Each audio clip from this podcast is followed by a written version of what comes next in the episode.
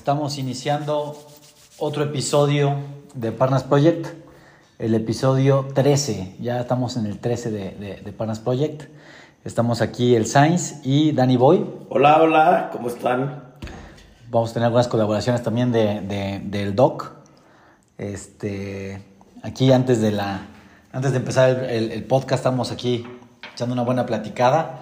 Eh, y bueno, se acaban de cumplir años 22 años de, del 11 de septiembre, cuando, cuando Estados Unidos sufrió ese ataque terrorista, ¿no? Cuando cayeron las Torres Gemelas, eh, el Pentágono, los aviones, todo lo que ya sabemos.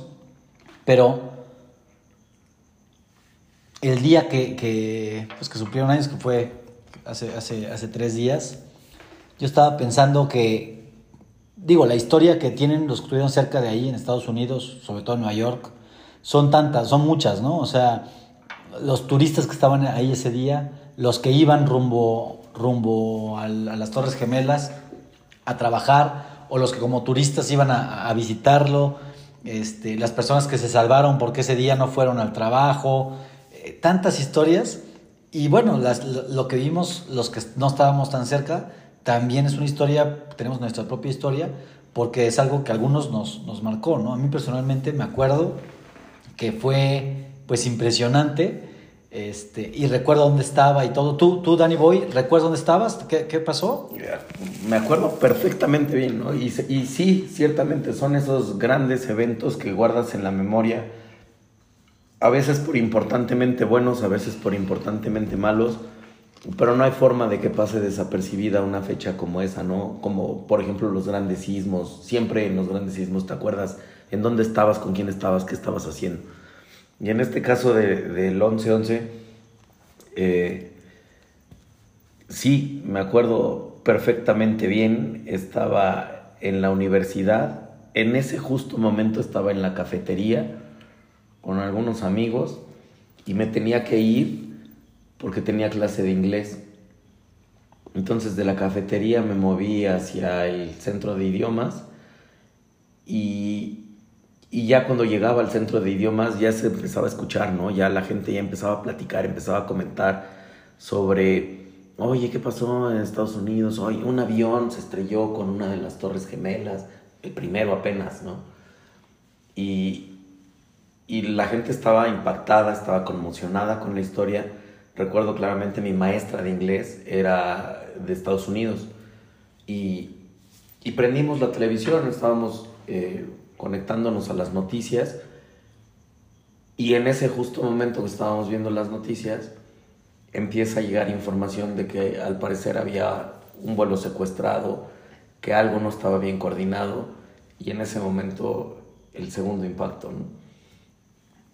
La maestra, pues siendo de Estados Unidos, tenía familiares, había gente que ella sabía, amigos o conocidos de ella que sabía que estaban ahí y, bueno, si bien fue la conmoción que para todo el mundo y para México también, pues para ella era doble o triple o diez veces más impactante que para cualquier otro, ¿no? Eh, llegó un momento en el que no pudo más con, con, la clase y finalmente pues nos dejó ir a todos, ¿no? Fue de, vayan a sus casas, resguárdense, estén seguros, no sabemos esto hasta dónde va a llegar o qué se va a desencadenar, ¿no? En ese momento cuando ya se empezaba a hablar ya no de un accidente, sino de un atentado y nadie tenía claro la magnitud hacia dónde podía llegar, había gente que tal vez exagerando la noticia especulativamente o con desconocimiento, lo que tú quieras, pero había gente que empezaba a hablar ya de, no, esto se va a desatar la tercera guerra mundial y en este momento van a empezar a, haber bombas de un país a otro y tal, ¿no? Y el caso es que afortunadamente no llegó a eso, sin embargo, ciertamente un evento gravísimo que marca la historia de la humanidad y que además transformó también las telecomunicaciones, ¿no? Las telecomunicaciones aéreas, por lo menos. Las comunicaciones aéreas, seguro, porque, porque ahora hay muchas reglas, ¿no? Para subirte un avión y eso cambió, pues yo creo que para siempre.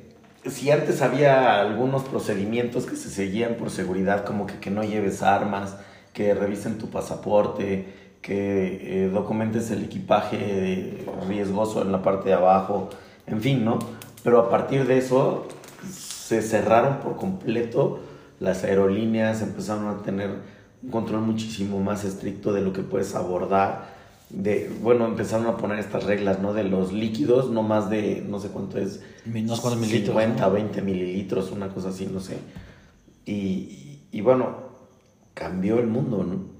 Cambió el mundo, sí. A partir de eso, en, en, en las empresas, por ejemplo, también, pues, ¿hasta qué punto llegó, no? Las empresas empezaron a tener protocolos de seguridad en donde tú, tú como empresa que estás exportando o mandando tal otro producto, tienes que asegurar que el producto que estás enviando es seguro y que el, la logística, el procedimiento que estás siguiendo para enviar ese producto también está certificado y cumple con tal y X otro eh, certificado, normas, procedimientos de seguridad que, que, te garantizan que no pudiera llegar a convertirse en un atentado, ¿no? No recuerdo si fue antes o después de, de eso. Antrax también, ¿no? Pero Antrax, o sea, el, era, era una infección eso, ¿no? Era un polvo, ¿no? Que un supuestamente, que... Te, no sé si supuestamente o realmente no lo sé, que te contagiaba, venir te contagiaba un, con un sobre, en un sobre y venía este polvo, son unas esporas y estas esporas generaban algún proceso de contaminación en el cuerpo y te llamabas. Uh -huh, uh -huh. Yo recuerdo que, que, ese día también estaba en la universidad, estaba en, en el centro de cómputo y ahí empecé a, escuchar y había una televisión y vimos ahí algo de la noticia y después este, fui a la cafetería de la universidad y ahí llevaron una televisión para estar siguiendo el, el, este, lo que estaba sucediendo. Y sí, cuando yo vi el segundo avionazo este, en la segunda torre, pues fue cuando dije, pues, ¿qué está pasando? ¿no? El primero, pues, pudo haber sido un sí, accidente, no, no, alguien se estrelló. una coincidencia no, que ajá, dos, dos aviones pierdan el control y los dos lo pierdan en las mismas torres. ¿no? Correcto. Y entonces fue cuando, oye, pues es un ataque a Estados Unidos, ¿qué va a pasar? Sí creo que no tuve una de las clases, este, y, y ya no recuerdo el, el, resto de la mañana, pero sí recuerdo que en la noche, tarde noche, me quedé con, con algunos de mis amigos viendo el noticiero y todo para tener más detalles, estuve llamadas este, con los conocidos, pero pues, ¿qué pasó? ¿Qué, qué? etcétera. Entonces fue muy, pues algo impresionante y como dices, cambió nuestra, nuestra forma de, al menos la de viajar por avión, la cambió, pero también pues nuestra historia, ¿no? O sea, hay un antes y un después y algo que nos marcó mucho este, a nuestra generación, ¿no? Realmente esos ataques, digo, hay muchas teorías de la conspiración, pero si fue un ataque terrorista tal cual planeado, pues cumplió con su objetivo totalmente, ¿no? O sea, eh, fue sumamente llamativo. Eh, primero, no sabes qué está pasando. Generó terror. El segundo, ¿no? justo, justo. genera el terror, te das cuenta que es un ataque y todavía después, eh, cuando están rescatando a la gente, etcétera, de las torres, ahorita hablando de las torres, el que se derrumbaran con la gente adentro, una Impactante. tragedia impactante, ¿no? Entonces, este, eh, los, los, los, los, que hicieron, los que planearon esto, pues tuvieron éxito en ese sentido, ¿no? En, en, en, en generar terror. Generar terror y el que fuera altamente mediático, visto por todo el mundo, ¿no? Eso lo lograron este, con... Además, con además, en una época en la que ya las comunicaciones se daban en vivo en todo el mundo, ¿no? Ya no era como sí. que el mensaje te llegaba tres días después o dos horas después o con el periódico del día siguiente, sino que en ese momento las cadenas nacionales estaban reportando en vivo para todo el mundo y sabías minuto a minuto lo que estaba sucediendo y en ese en ese minuto a minuto saber lo que estaba sucediendo creo que llegó también la información de un tercer vuelo no que, se sospechaba o se sabía que había un tercer vuelo que estaba perdido, que no estaba siguiendo su trayectoria natural o normal. Y, y, entendí después, no sé si la película es cierta o no, pero vi por ahí alguna película, un documental, no recuerdo, donde hablaban de que al haberse enterado de que esa situación se estaba presentando ya con dos aviones que se habían enterrado, estrellado en las, en las Torres Gemelas, los, los pasajeros se apoderaron, ¿no? Tomaron el control nuevamente de, de la cabina de pilotos y de alguna manera lograron derribar el avión antes de que hiciera impacto con alguna otra... De que fuera ese impacto con, con el objetivo que tenían los terroristas, ¿no? Eh, claro. Pues qué lamentable que el mundo tenga mente para preparar ese tipo de macabros aconteceres. Así es, así es, lamentable. Y bueno, importante recordarlo, volver a, a revisar la historia, este han salido cosas nuevas, incluso nuevos videos, más información. Recuerdo que, del Pentágono también hay libros donde dicen que no fue un avión, sino un misil, eh, muy bien documentado. Hay, muchas cosas para sacarle a, lo que sucedió ese día. Este, es difícil saber realmente, exactamente qué sucedió, pero bueno, pues ahí está la, ahí está la, historia y, y, mucha, mucha información para revisarla, ¿no? Sí, pues a lo mejor tienes razón, ¿no? Cada quien puede salir con su versión y con sus historias y con las causas o con los medios por los que una u otra cosa se sucedió, pero creo que hechos tangibles son muchas personas fallecidas, no por un accidente y, que fue algo deliberado, ¿no? Correcto. cuando juntas nada más esas tres, ya olvídate de todas las demás, pero cuando juntas gente muerta, hecho deliberado y, y generar, sembrar terror en la población, ya es algo difícil de manejar. Correcto, correcto. Vamos a cambiar un poquito ya de tema. Vamos a pasar este, a los deportes de la, de la semana. Este, ha estado pues, muy interesante, por ejemplo, lo que hemos hablado anteriormente de la, Vuelta a España. Este, ahorita va a comentarnos un poquito más el doc yo nada más antes de que, inicie el doc con sus, con atinados reportes, quería comentar que, el día de ayer fue el cumpleaños de, de, de Seth el, el, el, el, de el que va de líder. Y, y bueno, hubo, hubo ahí bastante, bastante polémica. Vamos a hablar un poquito más ahí con, con, con el doc este, hubo polémica porque fue el día de su cumpleaños, es Sepp el, el, líder, fue su cumpleaños. Este, él ha ayudado mucho a, Jumbo Visma, al equipo, y específicamente a, Jonas Vinegar y a Primo Roglic en, etapas anteriores, en otras vueltas y en el Tour de Francia, como gregario, ¿no? ayudándolos a, ganar eh, sus vueltas y a ser líderes de la competencia.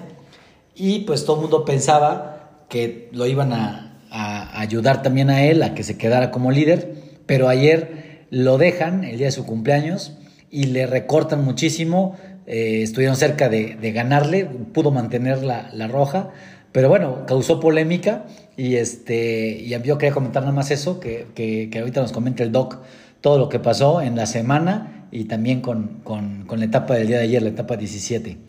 Este, Vamos, Doc, a ver tus comentarios. Hola, buenas noches. A los panas Puelles reportando, reportando prácticamente desde España, siendo el jueves 14 de septiembre de 2023. Les platico que estuvo muy interesante la semana. Vamos a dividir lo de la Vuelta a España en dos, en dos colaboraciones para que no, si quieren pasar la primera, luego la segunda. Y al final una tercera colaboración con la participación del Sainz y un servidor en la etapa Puebla. Estuvo también muy interesante. Por lo pronto vamos a empezar con el resumen, después de que nos quedamos en, que había terminado la etapa 12, una etapa llana, la cual ganó el colombiano Juan Sebastián Molano. Una, una bonita etapa plana donde terminaron los sprinters, pero ya el día 14 perdón, ya el día, el día 8 de septiembre, la etapa 13, vino la famosa etapa de montaña, la etapa reina, el Col de Tourmalet. Pero resulta que la gran sorpresa de la vuelta, Remco empieza a quedar tronado en el, segunda montaña que se llama la, la Col de, de Aubisque. Y prácticamente en la, ya en la subida de Tourmalet termina perdiendo más de 27 minutos por lo tanto pierde todas sus opciones para la clasificación general. El Jumbo aprovecha, Jonas Vinegar gana la etapa, seguido por Kursi Roglic, Ayuso, Henry Mas y Mikel Landa, todos, todos así uno tras otro. El que perdió terreno en esta parte de Renko, que se fue pues, muy hasta atrás, fue Mar Soler, llegó a más de tres minutos. Por lo tanto, la general, después de la etapa del, Col de Tumalet, quedó con Sepkus en primer lugar, Primo Roglic a 1.37, Jonas Vinegar a 1.44, Juan Ayuso a 2.37, Henrik Mas a 3.06, Mar Soler a 3.10 y Mikel Landa a 4.12. La etapa 14, el final terminaba en un lugar que se llama Ladra Belagua, pero Renko en, la, en salió a desquitarse de lo que hizo el día anterior, que quedó muy mal, y se lanzó con una fuga con bastantes corredores y al final quedó solo con Román Bardet, el cual también lo acabó dejando a los cuatro kilómetros de la meta. Ganó con una ventaja de más de ocho minutos a todos los favoritos, probablemente pues ya muy lejos de la general. Y se comenta que él no querían dejarlo escapar, pero Remco les aseguró que no iba por la general, solo les le interesa el jersey de Lunares y ganar etapas. Por lo tanto, lo dejaron, dejaron que se escapara, ganó la etapa. Y la general quedaba exactamente igual, con los tres jumbos juntos. Aquí todavía se pensaba que Cus no iba a aguantar, había pasado el col de Turmalet bien, pero pues ya falta, faltaban todavía varias subidas y pues, se pensaba que iba a quedar entre Jonas y Primo Roglic.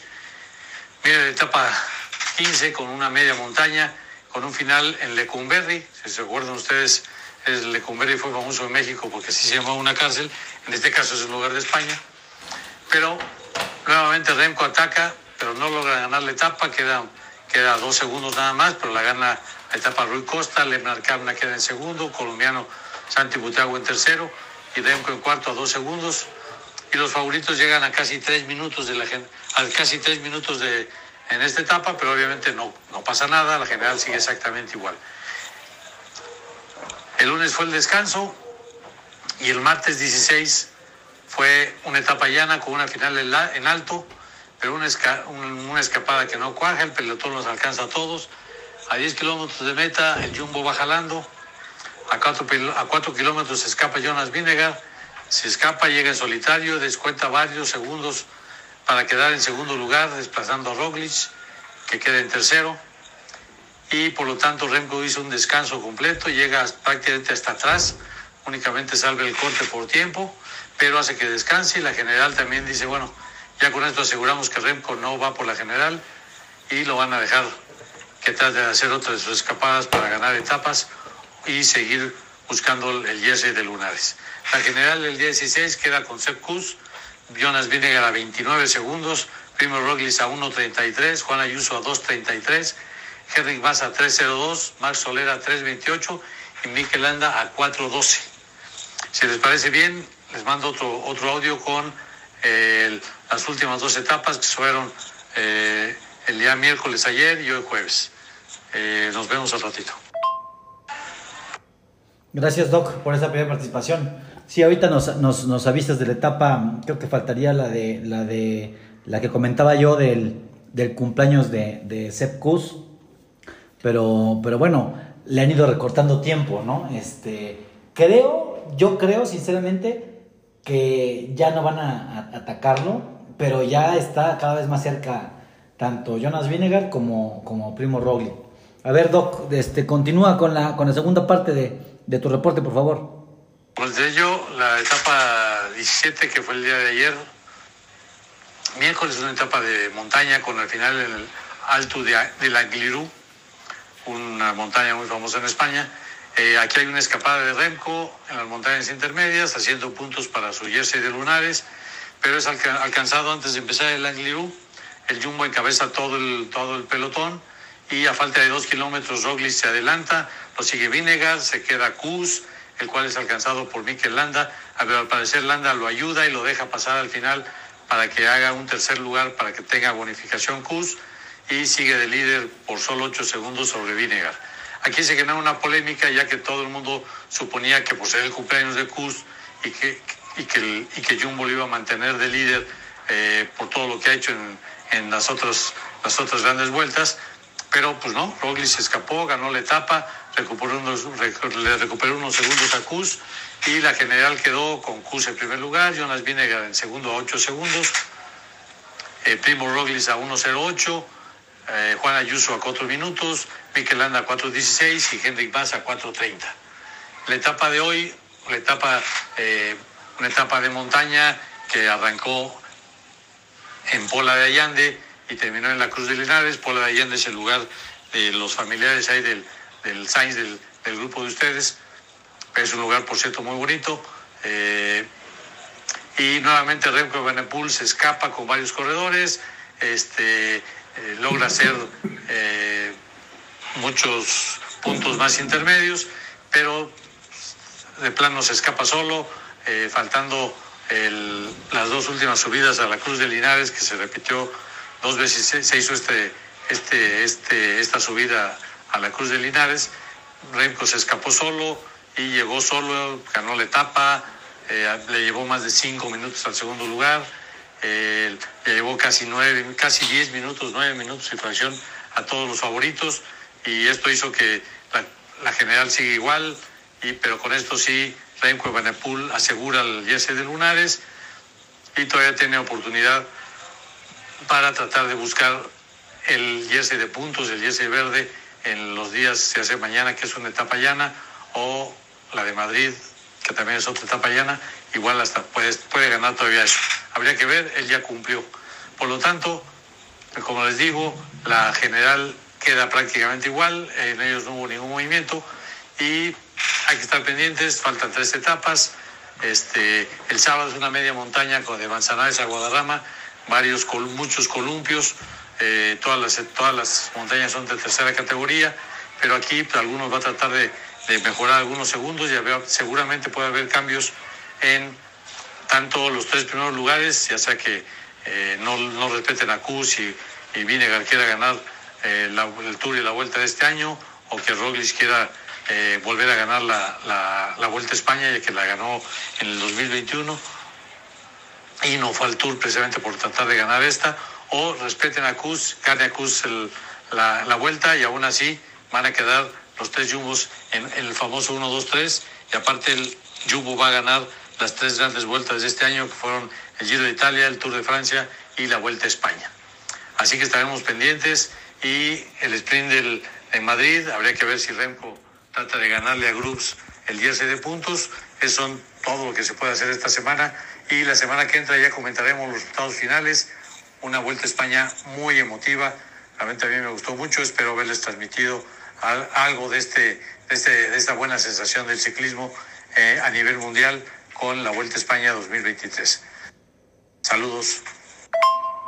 Para finalizar. Gracias, Doc. Gracias Doc, por tu reporte. Pues sí, este, la verdad sí, emocionante la vuelta.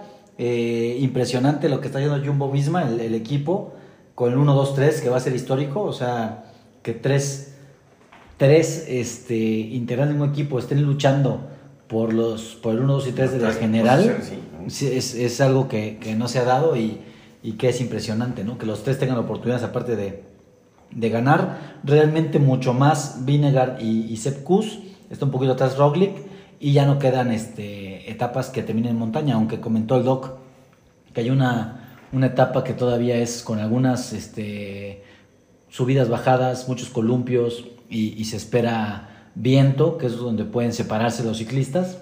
Entonces, este, pues va a estar interesante. Tú, tú este, Danny Boy, ¿qué crees? Eh, o, qué crees que deba pasar? Que, que, que, por ejemplo, tú como deportista y como, como campeón del Tour, en el caso de Vinegar, campeón- ganó el Tour, al parecer podría luchar por ganarle a, a, a Sepp Kuss, que es su compañero de equipo. ¿Debe de luchar por ganarle o debe de respetar que también el otro lo ha ayudado muchas veces como gregario, ha sido el que lo, el que lo acompaña, el que lo ayuda, el que lo, lo posiciona en una, en- en- para ser líder? ¿Qué crees que debe de pasar? Yo creo que en el deporte debes de darlo todo. Mientras no, mientras no eh, faltes a las reglas, mientras no seas indisciplinado, si tienes poder para vencer, sácalo, dalo todo. Darlo todo. Finalmente, si, si se están ayudando, si uno está impulsando al otro, es parte de la estrategia del equipo, ¿no? Claro, claro. Y claro. eso es el día a día. Al final, en ese impulsar uno al otro, darse apoyo, eh, los está llevando donde hoy están. si van a existir eh, probablemente tres eh, personas del mismo equipo en el podio, es porque se han esforzado los tres. Claro, claro. Yo creo que, que, realmente a Seth Kus el día de ayer en la etapa 17 lo querían bajar de la general. No lo lograron. La opinión pública se dijo, oye, ¿por qué, por qué se le escaparon? ¿no? O sea, ¿por qué no lo, lo mantuvieron? Muchas veces en el ciclismo hay un líder en el equipo. El problema es que aquí, pues, como han, han dado las circunstancias, resulta que los tres son líderes, ¿no? Iban pensando, eh, bueno, es lo, que yo creo y lo que se ha comentado, pensaban que iban a ser Primo Roglic y Vinegar, los dos líderes, y a ver cuál estaba mejor posicionado, los iban a dejar luchar. Pero de repente se mete este Sepkus que quedó delante de ellos, pensaron que en la contrarreloj le iban a ganar, le iban a, bajar más tiempo, no, mantuvo su primer lugar, pensaron que en la montaña se iba a tronar, no se tronó, le pudieron descontar, pero no lo suficiente, y creo que ahora ya el equipo dijo, ¿saben qué? Manténganlo. Porque también es una forma de agradecer lo que ha hecho por el equipo anteriormente, ¿no? Este, pero bueno, está en sus manos y, veremos qué pasa, ¿no? En los, en los días siguientes. Mira, lo que sí me, parece iluso es el pensar que porque es su día de cumpleaños mm. lo, fueran a apoyar y lo fueran a potencializar o lo fueran a dejar ganar o... Eh, vaya, Sí, ciertamente el cumpleaños es una fecha para festejar con la familia, con los amigos, pero... Ya en la competencia. Pero la competencia es otra cosa, ¿no? Sí, sí, pero, pero más que su cumpleaños, eso es una, casualidad. Más que por su cumpleaños, digo, no deja de ser anecdótico y, pues gracioso que fue el día de su cumpleaños cuando se le escaparon, ¿no? Pero, pero más que por su cumpleaños, dejando eso de lado, sí, este da para pensar o da para, para, para hacerte una idea de que lo iban a cuidar a él como él ha cuidado a los demás en otras etapas, ¿no? Pero él no viene como líder. No, venía, de honor, ¿no? venía como líder, ¿no? O sea, se hizo líder demostrándolo, pero no era el líder inicial. Entonces yo creo que, pues sí, y, es válido que Vinegar y Roglic digan, oye, pues yo también quiero ganar, vámonos, ¿no? Y creo que también es Lo que una actitud también deportiva hacerlo, ¿no? Pero este, al final, el día de hoy, por ejemplo, sí ya no, no le sacaron más tiempo. No sabes si porque no querían o porque lo no podían, o no podían, ¿no? Claro.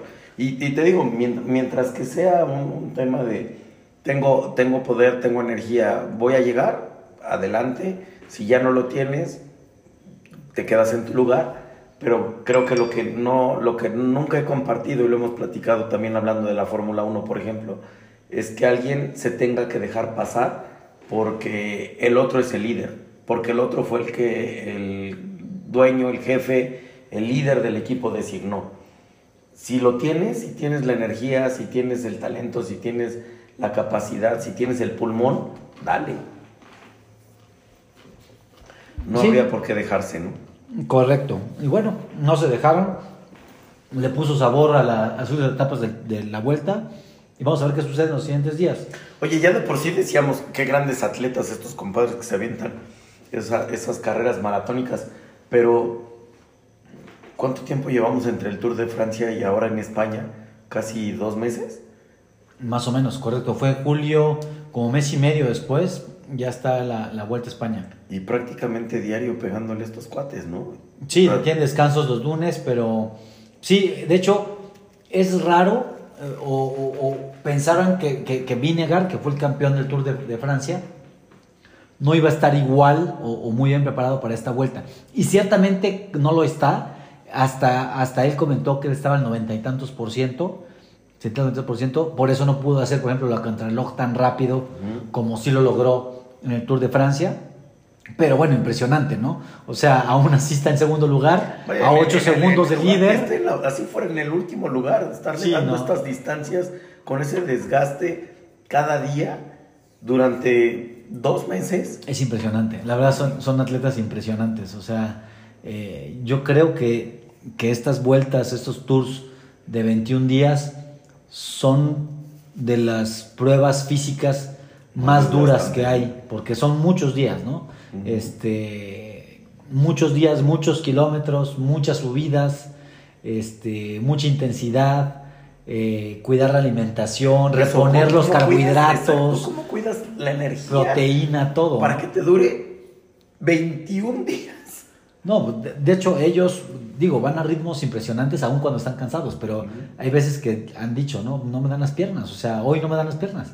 Le pasó a Benepol cuando, cuando se tronó el, el día del Tourmalet, eh, que, que era el favorito, eh, Benepol era el favorito realmente, se tronó y le sacaron 27, 27 minutos, que es mucho para, para una vuelta como esta. Sí, bueno, ahorita no tiene oportunidades ya. diferencias de 4 minutos, 3 minutos, Sí. 5 minutos. Sí, sí, sí. Y, y él, incluso cuando, se, cuando ganó la etapa anterior, no le iban a dejar escapar. Y él comentó: Oigan, no voy por la general. O sea, 27 minutos no voy a sacarles.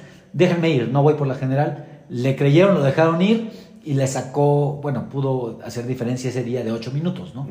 Entonces ha ido recortando, pero no los 27 que, que requiere, ¿no? Quedó fuera por un día. Igual le pasó a, Poga- a Pogacar o Pogachar en el Tour de Francia. Venía peleando con, con Vinegar todos los días, hasta que un día no pudo y se quedó y le sacaron mucho tiempo y ya no pudo, pudo lograr este, este, recuperarse, ¿no?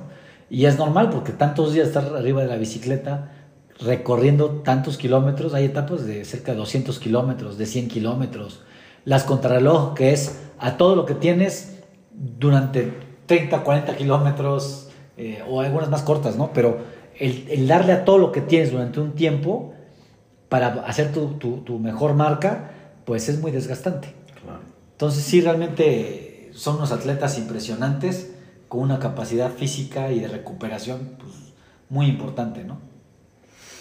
Increíble, increíble, ¿no? Y, y bueno, ya que estamos hablando de, de ciclismo, pues platíquenos, ¿no? El Doc y tú, ¿cómo les fue? El fin de semana pasado tuvieron un tremendo carrerón, creo que nos enteraremos de que al Doc le fue extraordinariamente bien, ¿no? Sí, no, fue una, una, una experiencia muy... ¿Cómo fue? ¿En dónde fue? ¿De qué tamaño? Cuéntanos, cuéntanos. A ver, les platico un poquito de, de mi historia, que nos diga, nos su reporte el doc, y luego cierro con más comentarios, pero fue la etapa de Puebla, que es este, patrocinada, o bueno, by the Tour de France, así como dice la, el- el, pues, su publicidad, su anuncio. Fue la, la etapa Puebla, eh, y eh, el sábado empezó el evento, digamos, con la entrega de paquetes, que es como un, uno como participante, eh, pues es donde empieza la, pues, la emoción. La ¿no? Digo, todo empieza con el entrenamiento. La verdad es que hay que entrenar. Este, yo llevo muchos años montando bicicleta, pero realmente lo dejo por, por este, Temporadas. temporadas largas y vuelvo al ciclismo. Este, y este año me decidí hacer esta, esta prueba junto con el doc y estuve unos meses preparándome. Ahí empieza todo, ¿no? En la preparación, que es importante. Pero bueno, el, el día de la entrega de paquetes, vas por tu paquete, te entregan el- el- un- una camiseta, bueno, un jersey de, de ciclismo, que por cierto está bonito, el de, el de la Mm. carrera, sí está padre. Qué bueno. Eh, muchas veces pasa, o a mí me sucede en otras carreras que son de, Sí, de correr, etcétera. en la publicidad, en ponerle un letrerote de la marca patrocinadora que Y termina que- siendo y espantoso. que la camiseta- O la tela no es la correcta. que la camiseta raspa. es chafa, te raspa o no te gusta, etcétera, ¿no? Entonces aquí en esto estaba bonita, era de una, de una marca también eh, reconocida, este, de publicidad, de publicidad. No, no recuerdo el nombre, es una marca muy conocida, pero, pero no recuerdo el nombre. Creo que hasta es este italiana, sor, Si quieres, ahorita lo checamos con producción. Creo que es Sortino. Se me hace que es Sortino. Este, eh, seguramente el, el doc debe de, de- de acordarse de. No, él la conoce bien. Pero bueno, al, al final la, la- la- el jersey bonito, pero yo sí creo que venían eh, mal las tallas para empezar. Oh, Bueno, o, o- o no, no lo sé, no estoy seguro, pero este, hu- hubo mucha gente que quería cambiar la talla, casi siempre por, por talla más grande. Este, Estaban muy justas. estaban muy justas, digo, el- normalmente para ciclismo, sobre todo de ruta, Sí, son, muy, pegada, ¿no? son muy ajustadas, ¿no? Para, para la parte aerodinámica y todo. pero sí. Pero era- pero si ajustado no te entra, no sí, te venían, entra. sí venían bastante justas. Este, había gente ahí que, que- porque aparte la organización lo que comentó es, miren, ahorita no podemos cambiar hasta media hora antes de que termine, pues porque la gente apartó su talla cuando, cuando se inscribió, cuando, cuando hizo la inscripción, ¿no? Entonces, pues digo, y se, y se entiende, está bien eso, ¿no? Que respeten, pero al final te daban los últimos media hora, que era cinco y media de la tarde, cinco y media, seis, podías ir a ver si, si habían cambios. Y había gente que sí estaba preocupada, oye, no puede ser que no me, no me queda, te la cambio, etcétera, ¿qué talla es la tuya? Pero bueno, eh, estuvo, estuvo, Pero ya en intercambios estuvo entre divertido. personas, ¿no? Ya entre personas Ya con organización. o con organización. Tú, tú A mí, yo me- a mí un- una persona me quiso cambiar la suya, o sea, me, me- me- me comentó, pero resultó que los dos teníamos la misma talla. Ya. Entonces le dije, no, pues ni siquiera puedes tener la misma talla que tú. Me dice, no, no puede ser, o sea, yo como, o sea, porque era una persona eh, más, te- te- estaba un poco con, De más peso. con panza, con Mm. más peso y más panza, sobre todo panza. Me dice, no, pues sí la regué pidiendo la misma talla que tú. Increíble, pero bueno. Bueno, ¿y la tuya te quedó bien?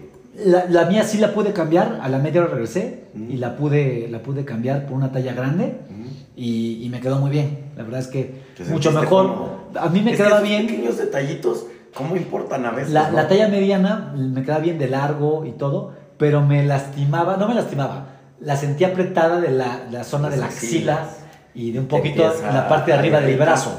Entonces dije, bueno, ojalá la pueda cambiar, la pude cambiar y, y te digo, como está bonita, yo la usé para el día de la competencia. Aparte la tela se siente bien, no, no, no, no, no está calurosa ni nada, entonces la ocupé para la, la competencia. Pero bueno, eso fue el día de la entrega de paquetes. Ahí en Atlisco aprovechamos para, para comer pasta, que es la carga de carbohidratos, la pasamos a gusto, estuvimos con el doc, familia, amigos, etcétera, pasándola bien. Y, este, y bueno, ya para la, para la preparación de la, de la carrera, pues es ya este, en casa o en el hotel, donde estés, preparar un poco la, la bicicleta. Yo hice algunas preparaciones, o sea, este, lubricar un poco la cadena, eh, un poco de un ajuste más al, al sillín, que, que creo que se había bajado un poquito. Y ya, y, y descansar, preparar también Descansar, pero andabas muy activo en la madrugada, ¿no? Bueno, este, como, como era, nosotros estábamos alojándonos en Puebla y la carrera en Atlisco, eh, nos íbamos a, a movilizar en un carro que no tenía gasolina. Entonces, pues ya tarde fuimos a cargar gasolina para no tener que hacerlo tan temprano. Este, cargar gasolina, dejar todo listo, preparar también lo que vas a llevar, ¿no? El agua, eh, un gel, este, perdón, los geles que, que- o comida que llevas durante la carrera, lo que vas a desayunar, este, que que desayunar muy temprano. De hecho, nos levantamos este, pues, cuatro y media de la mañana eh, para, para, para alistarnos y este, guardar las cosas y vámonos a, Atlisco. Ahí la organización siento que falló, eh, cerraron las calles, cerraron el estacionamiento que propusieron, pues pasaba por, una calle que, cerraron, entonces no podías pasar al estacionamiento que propusieron, ¿no? Entonces había mucha, un, un poco de caos. Nosotros, Claro. El Doc y yo, sí logramos este, encontrar lugar rápido en un estacionamiento alterno que, había cerca, pero que se estaba ya llenando, pero un coche afortunadamente salió, nos, dio su lugar y encontramos lugar rápido, pero sí había gente buscando estacionamiento y preocupada de que estaban cerradas las calles, etc. Y otra cosa que mal de la organización, creo yo, es que iba a arrancar 6.30 de la mañana y, y no fue puntual, ¿no? Este, entonces, eh, esperando... ¿A qué hora arrancó? como 10 o cuarto para las 7. O sea, un, un retraso no, no 15, muy grande. 15, 20 minutos. no muy grande, pero creo que si dice 6 y media, pues hay que arrancar 6 y media. ¿no? Y el que está concentrado y, está preparado. respetar para a los ciclistas, pues que están corriendo para llegar, que tienen el problema de estacionamiento, etcétera. Creo que es importante. Eh, si quieres, ¿por qué no? Que nos diga el doc lo que. Bueno, un poquito más. La arrancada, sí iban muchos ciclistas muy juntos por las calles de Atlisco, dabas varias vueltas y después agarrabas la libre hacia Puebla. Y ya ahí se, empezaba. como- Dabas varias vueltas, pareciera como si le dieras unas cuantas vueltas aquí a la cuadra de mi casa. En Atlisco era Pero, el tramo era ¿cuántos- pequeño. De, de cuántos kilómetros hablamos? La, la carrera, no sé si lo va a explicar el doc ahorita, pero nomás avísanos cuántos kilómetros fueron. El Doc y yo hicimos la, la ruta más larga, que era de 114 kilómetros. Eh. Había una ruta que le decían sprint, que esa era de 40, me parece. Y había una ruta que, que fue la corta, que era de 70 kilómetros. Entonces eran 40, 70 y 114. Y el Doc y yo hicimos la de, la de 114. El inicio te digo, ya que, ya que salías de las calles de Atlisco para agarrar la carretera hacia Puebla por la libre, eh, ya ahí se, se, liberaba. La ruta entonces se liberaba. Ya se fue de Atlisco a Puebla por la libre. Correcto. Salías. eh, la cambiaron también para varias los veces, que- nos habías dicho, ¿no? Cambiaron la ruta varias veces. Eso no fue por la organización, sino más bien por las autoridades de- de- del Estado y de, de los municipios que, Aledaños. por donde ibas a pasar, digamos, la, la- la ruta. Cambiaron la ruta. Salías por donde están los restaurantes de Atlisco, por, sí, sí. que es la carretera hacia Izúcar. Por ahí salías ya de las calles de Atlisco hacia la carretera. Dabas vuelta, digamos, a la izquierda para ir rumbo a Puebla, pero a la altura de los restaurantes. Eh, si no me recuerdo, por ahí por donde está el, el famoso helados Topolino, ¿no? ¿no? No es anuncio, no nos pagan nada, pero por ahí. Pero salías, por las calles, de, por esa callecita, y ya ibas rumbo, rumbo a Puebla, hacia la libre. Y ya ahí ya se liberaba un poquito el espacio, este, y ya podías avanzar un poco mejor, digamos. Y, y- Estaba cerrada. Estaba cerrada, correcto. Y, y empieza una, en, en coche no se aprecia, pero, pero sí es mucha subida de Atlisco hacia Puebla. No, hasta en coche se aprecia, por supuesto. Bueno, sí. se aprecia, pero digo... Pero en la bicicleta, En la bici. sí, dándole ¿no? a los pedales, por supuesto que no se aprecia, se siente, lo Algo- o se desvive. Algo muy importante es que, bueno, que yo creo que, que- que- que estuvo muy bien, sobre todo para nosotros los, los atletas, digamos, amateurs, los, los, que, los que hacemos esto como un hobby eh, y por diversión, y realmente, pues fue como un tipo paseo, ¿no? Eh, que la subida tan fuerte sea en un inicio y no al final es importante. Claro. Aunque al final nos tocó este, subida y ya con, con varios kilómetros en las piernas, sí se hace un poquito se nota pesado. la diferencia, claro. Pero algo importante también o, o interesante es que desde que salimos de Atlisco, este, se veía los volcanes, específicamente el Popocatépetl, Ah, precioso, impresionante, precioso. Y desde la salida se lograba ver el, el- el volcán. Cuando pasas por el, por el zócalo de Atlisco, por el Ujú, centro, que era donde estaba, eh, digamos, el, el, ar- el- el arco De partida. de partida, donde está el reloj y te empieza a tomar el tiempo, estaba impresionante la vista del, del volcán. Y sobre la carretera también puedes verlo en, en múltiples ocasiones, muchas veces de frente. Entonces, este, eh, este, la, vista era impresionante. Creo que fue de los primeros días, bueno, por lo menos a mí me tocó trabajar ese fin de semana.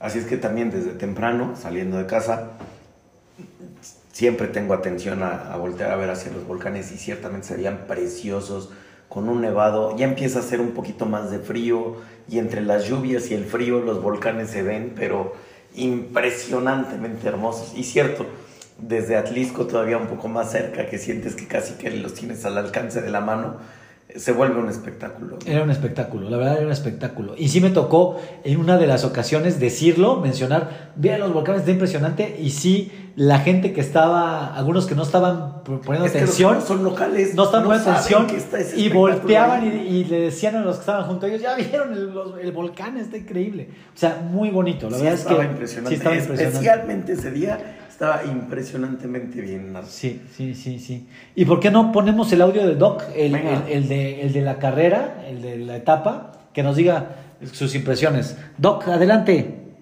Mi intervención de este día, pues queríamos, queríamos comentarles, eh, lo comentamos, lo comentaron ustedes la semana pasada, eh, nos desplazamos a, a- al al estado de Puebla para hacer la famosa la etapa Puebla by Tour de France, eh, que fue una salida en, en Atlisco, eh, la subida por la libre a Puebla, llegando hasta, el hasta Avenida Juárez, y ahí de regreso nuevamente hasta Atlisco, y luego eh, la carretera que va hasta Izúcar de Matamoros, unos 20 kilómetros de ida hasta hacia Izúcar, luego de regreso, en total 115 kilómetros, eh, un recorrido muy bonito, la vista del Popocatépetl y del Iztaccíhuatl, sobre todo el Popocatépetl, impresionantes, el hecho de haber competido eh, junto a- al- al Sainz eh, en, este, en este recorrido a mí me llenó de mucho orgullo y al final de cuentas, eh, ya, les, ya les platicará directamente el Sainz ahí, al final de cuentas llegamos y resulta que eh, gracias a estar en la categoría de más de 65, resulta que quedé en primer lugar. Por lo tanto, pues, motivo más de orgullo. Creo que, que hicimos un muy buen tiempo, fuimos los dos juntos, el Sainz y yo. Eh, un recorrido, como les comenté, muy, muy padre, valió la pena. Eh, espero que el Sainz también les transmita esa sensación de lo que se vive en un, en un recorrido como estos. Y yo les, les, pues, les invito a que traten de hacer algo similar, ya sea con algún familiar directo de ustedes, ya sea el papá o, o sus hijos inclusive, cuando se pudiera, porque vale la pena. Saludos. Oye, pues antes que otra cosa, un reconocimiento siempre para, para el doc. Impresionante que haya quedado en primer lugar. Impresionante que día a día se esfuerce, no solamente por mantenerse en condición, sino por ayudar a otras personas a que la, la desarrollen, la, la, mantengan, impulsar el talento de otras personas. Habrá que decir también, viene de una lesión importante hace un par de años, ¿no? Tuvo un accidente, tuvo un accidente en la bicicleta en el 2019, me parece que fue. Y este y bueno, estuvo unos mesecitos fuera de, de combate por, por, una lesión en las piernas.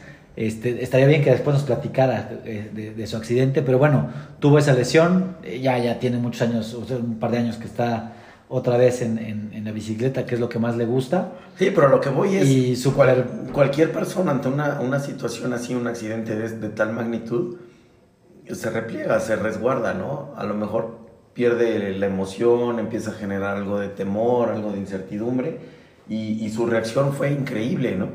Fue seguir entrenando, recuperarse lo más pronto posible y a un par de años de distancia estar en una competencia de esta magnitud quedando en primer lugar, bueno, increíble. Sí, estuvo súper, súper bien. Platicando un poquito más, con más detalle, lo que decía ahorita el, el, el doc, este, y, y aquí viene el, el, por qué lo, ahorita les comento el por qué lo digo. Este, ya después, lo, como dijo el doc, llegas a la ciudad de Puebla, uh -huh. por cierto, nos tocó ver a algunos familiares, algunos amigos, eh, uno que ha estado aquí en el, en el podcast, el Coco, me tocó este, pues, no, eh, ver vi, las, vi, vi sus publicaciones. Estuvo en las porras, digamos. Eh, entonces te da ánimo la gente. Fíjate que en La Juárez yo pensé que iba a haber mucha gente apoyando. No había, había más en otras calles de la ciudad de Puebla. Y bueno, el regreso este, ya eh, es más bajada de, en la carretera libre de Puebla Tlisco todo lo que subiste lo bajas, se hace menos este, pesado. Eh, es, es, esa parte del regreso te tomas fuerzas. Eh, también se ve el volcán muy bonito en, esa, en ese tramo. Bueno, eh, es que de regreso lo tienes de frente, ¿no? Es que te digo que durante varias etapas de la carrera lo ves uh -huh. y además el volcán también tiene eso que va evolucionando durante el día. O sea, la nieve uh -huh. le cambia, saca fumarolas, a veces la fumarola es blanca, a veces es gris, a veces se quita la fumarola. Ah. Entonces la vista te cambia eh, por completo.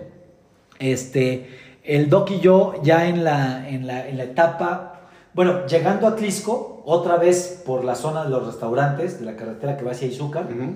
la etapa corta o, la, o la, la, la, carrera corta, en el kilómetro prácticamente 69, te desvían hacia la derecha para llegar al Zócalo de Atlisco a la meta. Uh -huh. Y la larga se sigue derecho rumbo a Izúcar de Matamoros. Uh -huh. Ahí el Doc y yo, eh, ya en la bajada, pudimos ir pasando algunos competidores. Obviamente muchos iban en grupo adelante de nosotros, este, pues los grupos o, o, más organizados o que sí, son más de élite o más de se dedica sí, sí, verdaderamente se dedica a eso profesión. o que son pues, que tienen mejor condición o, o, que van mejor preparados etcétera no pero sí pudimos en la bajada rebasar a muchas este, personas y, y, ya en la parte de la etapa donde quedamos nada más los de la larga los de la etapa larga. Nos tocó sí nos tocó rebasar a algunas personas otras personas iban adelante nosotros no podíamos alcanzarlos o tardamos mucho en alcanzarlos, pero nos tocó ya una parte un poco más solitaria. Mm. Y ahí el Doc y yo nos íbamos turnando, porque en el ciclismo vas turnándote para ir cortando no, el aire. Tantas sí, veces, ¿no? sí, sí. Entre él y yo ser? nos íbamos turnando y íbamos a muy buen ritmo porque era una pendiente muy leve, pero de bajada. Una mm. bajada muy leve, pero al final de cuentas bajada, íbamos a muy buen ritmo. Pero ya antes de llegar a Izúcar, no recuerdo cómo se llama el, el, el el pueblo, creo que es Tepeojuma, No recuerdo, la verdad. Pero, pero ahí Creo que sí, Tepejuma. es el regreso. Son 20 kilómetros. De, de donde estaba la desviación para los que iban en la corta hacia Tepeojuma. Son 20 kilómetros. Entonces faltaban 20, que es, el pasando- kilómetro 90. Pasando los restaurantes, pero Te sigues rumbo Izúcar de Matamoros. ah, Y allá por donde está este parque de deportes extremos y más adelante los ahuehuetes, también una zona turística importante. Correcto, correcto. Pero bueno, ya el regreso ya es una pendiente, una, una leve subida, y ya ese, ya con, con 90 kilómetros en las piernas, te empieza a costar trabajo. Eso se vuelve un poco monótono. Lo que, lo que rescataba ahí, este, esa, esa monotonía y ese cansancio, era, pues digo, el ánimo de seguir, por supuesto, pero también la, la- vista. El volcán seguía impresionante. Eh, ahí también pudimos rebasar a algunos, este, algunos participantes. Unos nos decían, oye, no puede ser que la organización haya puesto su vida al final. Pero la verdad es que el doc y yo, pues con buena actitud, pues vamos a seguirle, ¿no? Yo pienso que ahí el doc todavía estaba hasta un poco mejor que yo. Este, yo ya, ya de repente se me estaban este, acalambrando las piernas. eh, llevaba, eh, aquí hago un paréntesis porque ya hemos platicado, llevaba un, este, compré un pequeño eh, líquido que es de pepinillos, que dicen que, que hay un, hay- bueno, incluso hay- vi por internet que había un estudio que eso te quita los calambres. Entonces, bueno, me- Es tomado, bebido. es tomado y sabe, y sabe a pepinillos, te lo Ah, tomas. ah. Y no es por lo que tenga de nutrientes, sino por el efecto que tiene en la cabeza, en el cerebro. Efecto placebo, tal vez. O efecto placebo, lo que sea, ¿no? Pero bueno, yo me tomé un poquito de, mi, de mis pepinillos, pude aguantar bien, o sea, la verdad es que aguanté bien. Y ya en la etapa final, eh, cuando faltaban escasos 3 kilómetros, eh, sí tuve un, un segundo aire y, este, y como el doc, pues por su categoría, por la categoría de más de 65, pues él siempre dijo, pues puedo quedar en buen lugar. Al final sí le decía yo, doc, métele, vámonos, o sea, vámonos de aquí a la meta, hay que cerrar bien. Y pudimos cerrar, este, cerrar bien, y le dije, vamos a pasar juntitos la meta. Sí pasamos juntitos la, la meta, y sí fue muy emocionante, y, y mucho orgullo, ¿no? De, de pasar con el doc. Eh, y, y bueno, ya llegamos ahí, y ya viendo los, los tiempos, empezamos a ver, oye, pues a ver cómo, cómo, que, cómo quedamos, sobre todo el doc, ¿no? Yo, yo no iba a, a, a- por- a- a Sí, tú- ganarla. tú, no en tu categoría, pero, Sí, no. pero interesado, preocupado también viéndolo del por, doc. por el resultado y de del repente doc. vimos que en la aplicación aparecía en primero y luego vimos, ya preguntando a la organización, nos dijeron, no, está en tercero. Bueno, no pasa nada, ¿no? Y ya este, pasó en tercero a recoger su premio y después, ya realizando las cosas, los que estaban en primero y segundo estaban inscritos a la carrera larga, pero se, se, Se cor- fueron se por la fueron ruta por la corta. corta, porque nunca hicieron o nunca pasaron por el kilómetro 90, que era donde estaba el tapete que marcaba este ese La kilómetro. Entonces, obviamente por eso, por eso hicieron el tiempo y al final se descalificaron y sí quedó en primer lugar el doc. Fue emocionante, estuvo divertido, pues el esperar la, la premiación, el estar revisando y al final pues una carrera entretenida, un reto, sí fue un reto físico, este, al final sí, sí, sí, sí es cansado estar más de cuatro horas arriba de la bicicleta, este, intentando aparte pues, pues eh, dar tu mejor esfuerzo, es- pero estuvo impresionante y no será la última, a ver cuándo hacemos otra ahí con el Doc. Y felicidades Doc de nuevo, un abrazo y, gran carrera y, buena compañía, buena plática. Qué padre, increíble, ¿no? Y, ya- y- ya lo decía, lo decía el doc y habrá que reconocerlo cualquier persona, ¿no? El, el ya cumplir con, un, con una carrera como esta es, es importante, es grande, es difícil, no cualquiera. Además, hacerlo en conjunto, el doc y tú, debe de significar algo, ¿no? Sí, sí, sí. Y bueno. que le hayan metido y que lo hayas acompañado y que lo hayan llevado en conjunto hasta que él haya logrado ser el líder de su categoría, bueno, fue ganar, ganar, ganar y llevárselas todas juntas, ¿no? Sí, sí, sí, sí, no, estuvo, fue, fue, todo estuvo bien, ¿no? Fue, fue divertido, fue pues retador, porque también pues, sí, sí, sí costaba trabajo, eh, divertido. Y eso lo hace al más final, sabroso, pues, ¿no? sí, que, que sí, no sí, haya sido fácil, que la hayas luchado, que hayas tenido que batallar por alcanzar el objetivo, lo hace todavía de Claro. mucho mayor Claro, reconocimiento. claro, ¿no? claro. Sí, sí, sí. Y, y bueno, además la convivencia con otros ciclistas y todo, pues muy buena, ¿eh? O sea, la verdad es que eh, te toca ver muchas cosas, pequeñas pláticas con algunos, eh, toda una experiencia, ¿no? Pero todavía es un deporte también de mucho respeto y de mucho apoyo, ¿no? Entre las Sí, sí, sí. personas. Eh, se van echando la mano, me ha tocado ver, de repente ven a alguien que tiene alguna dificultad con su bicicleta, una llanta ponchada, y siempre hay alguien que se acerca a tratar de ayudar, y, y eso es algo Fíjate del que- espíritu que del deporte me gusta. Eso vi, mucha gente con llantas ponchadas, hay mecánicos que, que te auxilian durante el recorrido y bueno, usualmente llevas una cámara extra y tú puedes cambiar la, la, la cámara, ¿no? Y para, para si está ponchada. Y hay ya cartuchos también para inflarlo, no tienes que inflarlo de forma manual. Este, entonces, bueno, sí hubo muchas ponchaduras. A mí me pasó algo con mi bicicleta que le dije al doc, de hecho, como un poco antes de la mitad. Le digo, oye, doc, siento que la bicicleta va rara, no está baja mi llanta. Me decía, pues no, baja no. Pero bueno, pasó. Este, me dijo, ¿quieres revisarla? No, seguimos, seguimos, seguimos. Nunca la revisé, pero de repente sentía como que se me movía la bicicleta de la parte de atrás. Y ya que acabó la carrera, nos dimos cuenta que la, llanta está destrozada. Bueno, está deforme de un pedazo y está como en una forma de S. ¿La llanta o La llanta, es la llanta. O sea, el ring creo que está bien. La llanta se echó a perder, se deformó, no sé, no sé por qué. Este, y bueno, eso era lo que yo sentía raro. Y fíjate que qué bueno que no me bajé a revisarla, porque Sí, no había no, mucho tú- que hacer. sí, claro, no y yo sí me iba, nada, yo me tú- iba a mal viajar. Claro. Y de hecho en las bajadas, que sí agarramos una velocidad considerable, y vi mis estadísticas, digo, para nosotros, ¿no? 65, 70 64, kilómetros, ¿no? 65 fue mi máxima. Pero sí, yo en las bajadas tuve que frenar un poco, me sentía con mucha confianza, pero tuve que frenar en, en cierto momento porque sentía que la llanta se me movía raro. Vibraba. Yo pensando, no, pues se me bajó un poco. Entonces mejor, este, mejor le bajo, no me va a pasar nada. Este, entonces qué bueno que no la vi porque me iba, me iba a ir más despacio o no iba a querer, este, o no sé. Con todo. Te- Bajas te- tu rendimiento o simplemente la mente se Sí, va para sí, otro lugar. la mente se va en para otro lugar de estar ¿no? enfocado en la competencia, Sí, estás enfocado en el accidente, en el daño, en la lesión, en el problema. Qué bueno, qué bueno que no lo checaste, qué bueno que estuvo bien, qué bueno que no algo grave. y que no se reventó la llanta. Y que no se reventó la llanta. Y ni tú, al final aguantaron todos perfectamente bien. No, y bueno aguantamos haya bien. llegado. Aguantamos bien. El Doc, sí, mis respetos, la hizo muy bien también. Y pues, primer lugar. Y otra anécdota más, que sean muchas. Y Pues bueno, para los que nos de escuchan, acuerdo, un, un ejemplo más de la constancia, la dedicación, el entrenamiento continuo y de cómo si cambiamos un poquito de los tragos por unas cuantas pedaleadas, las cosas pueden ser diferentes. ¿no? Sí, y muy recomendable, ¿eh? O sea, hacer una carrera de estas, eh, sí, de, de- de bicicleta, este, pues, le recomiendo a cualquier persona.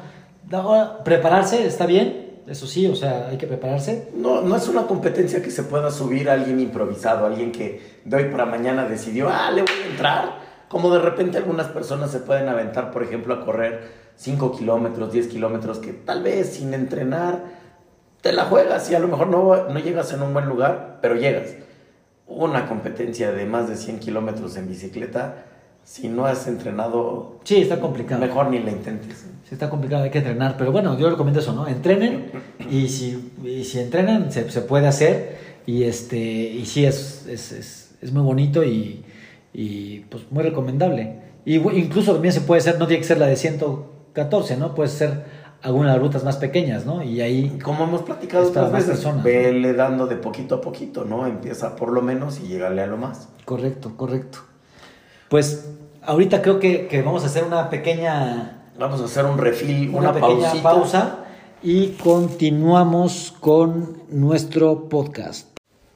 Continuamos aquí con el podcast, con el episodio 13. Este, nada más para cerrar con la parte de la, la etapa Puebla. Pues muy buena experiencia. Un gusto correr con el Doc, un orgullo que, que- que ganó. Y además acompa- pues, acompañarlo y estar con él durante la, durante la carrera. Eh, y bueno, recomendable. Y a ver cuál, cuándo es la próxima, les estaremos avisando. Y que se unan más de aquí de los Parnas, ¿no? A alguna carrera de ciclismo, a pie, en lo que sea. Yo, yo Este, sigo, sigo, y cada vez que los escucho a unos y a otros, la semana antepasada al Carlangas, ahora a ustedes, eh, de verdad los escucho y me entusiasmo, me dan ganas verdaderamente de ponerme a entrenar con seriedad y, darle a lo que sea, a correr, a la bicicleta de montaña, a la bicicleta de ruta, hacer ejercicio. Y, créanme que me, me, motivan, me contagian y aunque sea un ratito y de que le dé la vuelta a la cuadra, pero seguramente que pronto por ahí voy a estar. Pues creo que hay una carrera ahí que, que estaba comentando el Carlangas, que estaría bien que, que entráramos. Es, es, es, de correr pues a pie, pero, pero pues vamos a ponernos de acuerdo y, y a ver si se unen más del más de Partners Project para, para esa carrerita. Ojalá, y no es larga, ¿no? Es, es, es una Creo que es de 10, hay de 5 y 10, y 10 kilómetros. Es de esas que decía hace un rato que, que sí te las puedes chutar sin entrenar, ¿no? Ya hemos, ya con el Carlangas la hemos este, realizado alguna vez este, también otro, creo que el Conra también de aquí de Paras Project ya la ha hecho. La de 10 alguna vez me la eché hace unos cuantos ayeres, cuando todavía era buena onda. Pero esa de la que hacen los fuertes, no. No, una, de Telcel y fue, si no me equivoco, aquí en. Ajá, ajá. Que hicimos juntos también, ¿no? mediaciones de Atlisco, Angelópolis, Atliscayo, no Atlisco. Atliscayo, Tangelópolis. Sí, sí, me acuerdo. Bueno, creo que salimos del centro de Puebla. Sí, salió del centro de Puebla y regresamos hacia Angelópolis y terminó, creo que por el TEC o algo por el estilo. Correcto. Y después hicimos otra que era eh, de parejas y era correr y bicicleta, ¿no? Un duatlón. Un duatlón. Correcto, sí, hicimos un duatlón. Me acuerdo también de, de ese. Hay que, hay que hay que hacer otro, duatlón o carrera o algo. Y, no, y no pensar precisamente en que te vas a meter al duatlón más largo del mundo, ni vas a hacer un Ironman. Tienes ganas de hacer ejercicio, entrale a la de 5, entrale a la de 10, ve cómo te sientes y si después te dan ganas y te gusta, vas a ir por más. Correcto, correcto. Sí, pues es poco a poco, ¿no? Y te digo, vale la pena también prepararse para no llegar, eh, no lastimarse, no tener ningún problema, etcétera, ¿no? También. sí, irse cuidando, disfrutar del entrenamiento, disfrutar de la carrera y no lesionarse. Así es, así es. Pues vamos a cambiar un poquito de, de tema, sigamos con los deportes. A ver, Danny Boy, ¿cómo ha estado el, el béisbol? Este, eh, aquí, bueno, la semana pasada ya estamos platicando que venía la, la, la serie del rey, o como dicen, la Copa del Rey. La Copa del Rey, la, Copa, del Rey que es la final del béisbol mexicano, que es el, campeón de la zona sur contra el campeón de la zona norte. La zona sur fueron los Pericos del Puebla contra los de la zona norte, que son los algodoneros de, Unión Laguna. Y, platícanos, hemos tenido oportunidad de ver algunos partidos juntos, este, buenos partidos. Eh, si quieres, el primero, el primer partido de la serie fue en, allá en Torreón. Empezó, empezaron los primeros, bueno, la, serie se divide, digamos, 2-3-2, ¿no? Dos partidos. Son el que gane los primeros cuatro juegos es el campeón de la Copa del Rey.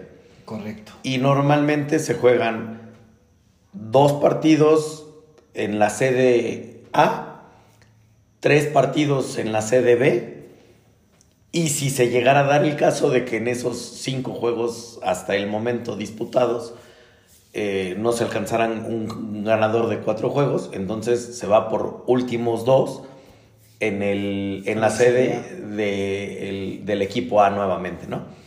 Entonces, en este caso, ciertamente jugaron los primeros dos partidos en Torreón con los algodoneros de Unión Laguna.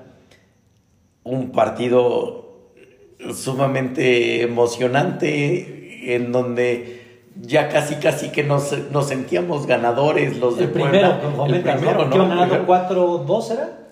Algo por el estilo, no recuerdo en este momento el marcador final, pero final, pero, pero, pero bueno, sí, cerca de la séptima, octava entrada, íbamos, íbamos ganando Pericos contra Unión Laguna y, y al final, pues en un momento de distracción, de falta de atención, de lo que tú quieras, nos dieron la vuelta. Y, tristemente, en, prácticamente la última entrada, eh, Sí, estoy viendo ya aquí. En Sí, la novena entrada. nos metieron tres carreras cambiando el marcador a 5 por 4. 5-4 y ahí acabó. Acabó el partido. Entonces, un juego que íbamos ganando Pericos Puebla prácticamente desde el inicio. Empezó la primera entrada ganando, bueno, en empate 1 a 1 Puebla contra Laguna. En la tercera entrada Unión Laguna mete una carrera y nos empieza a llevar la ventaja, pero Pericos en la quinta entrada anota dos, llegando a la séptima entrada con otra carrera de ventaja para Pericos. Y ya nos sentíamos ganadores, ¿no? Ya la, ya la sentíamos que era de nosotros. Sí. Cuando de repente, de una forma abrupta e inesperada, pero así es el béisbol, Esto no se acaba hasta que se acaba. y literalmente no se acaba hasta el último batazo y ahí se definen las cosas, ¿no? Así es que en la novena entrada, en ese, en ese partido de, de Torreón, pues nos dan la vuelta con tres carreras, terminando el marcador 5 por 4 y dándole los de Unión Laguna la vuelta a los periquitos de Puebla que andaban por allá de paseo. El segundo partido, ni comentarlo mucho, fue paliza de parte de algodoneros contra, contra Pericos, ¿no? Creo que 14-2 quedaron. 14-3, creo que 14-3. Llegamos tarde a ese partido, no sé qué fue lo que sucedió. Nos despertamos con el pie izquierdo, no sé, no seguimos las cábalas, no se respetaron las reglas no escritas del béisbol, no sé qué sucedió, pero sí, 14-3, una paliza. Creo que de- desde la tercera entrada ya nos iban ganando por 12 y ya se veía extraordinariamente difícil alcanzarlos. Creo que fue un partido de mucho aprendizaje, de mucha resiliencia y es algo de lo que se le tiene que reconocer a Pericos, ¿no? Es un equipo de, de- chavos que tienen un buen control mental, saben que cuando las cosas no están favorables, eh, se tienen que guardar, recomponen, son resilientes, como decía, y si este partido lo tienen ya vencido, juntan el resto de las fuerzas para que en el siguiente logren recuperar lo que tengan que hacer. De hecho, regresaron aquí a Puebla para el juego 3, que fue el día. el Antes lunes. todavía en ese mismo partido, en la novena entrada, les metimos otras dos que eran las del orgullo. Nada más era así como para que veas que sigo luchando y que no Tenemos- nada más ya me di por vencido, algo, ¿no? Tenemos algo, ¿no? Claro, que es algo de lo que también se tiene que reconocer de- del equipo, ¿no? A lo mejor bajo cualquier otra circunstancia o en otros equipos o en otras ligas, si ya vas perdiendo por una magnitud tan grande, te repliegas y guardas a tus pitchers, guardas a tus jugadores, ya no los expones, ya no te lesionas, ya, ya, ya para qué, diría cualquiera, ¿no?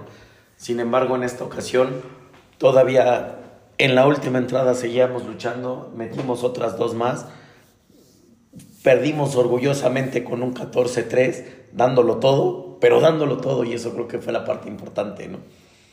Correcto. Y viene el partido 3 y ahí sí eh, eh, los Pericos del Puebla realmente se van adelante desde la segunda entrada, me parece, que fue un hombronazo de Peter O'Brien, para ya nunca quedar atrás del marcador. Ese partido, digamos que lo ganan de forma holgada. Eh, hijo, yo estuve ahí en el estadio y quedaron, déjame ver, creo que 8, ¿no? 8-2. 8-2. 8-2 dominando el juego realmente, ¿no? O sea, Sí. sí, sí, me recuerdo que hubo alguna casa llena por parte de algodoneros, de repente un poco de nerviosismo, pero controlaron el partido, ¿no? Nunca Mira, estuvieron nunca, en nunca peligro fue de un juego, nunca fue un juego aburrido. No, no, no, No llegó bueno. al punto en el que hubiera exceso de confianza, ni mucho menos. Ciertamente, ganar en la segunda entrada por tres carreras da tranquilidad, da paz, da forma de, de organizar las cosas de una forma más estratégica, más pensada. Y, y se fueron dando de- las cosas relativamente bien. En la cuarta logramos meter otras dos carreras.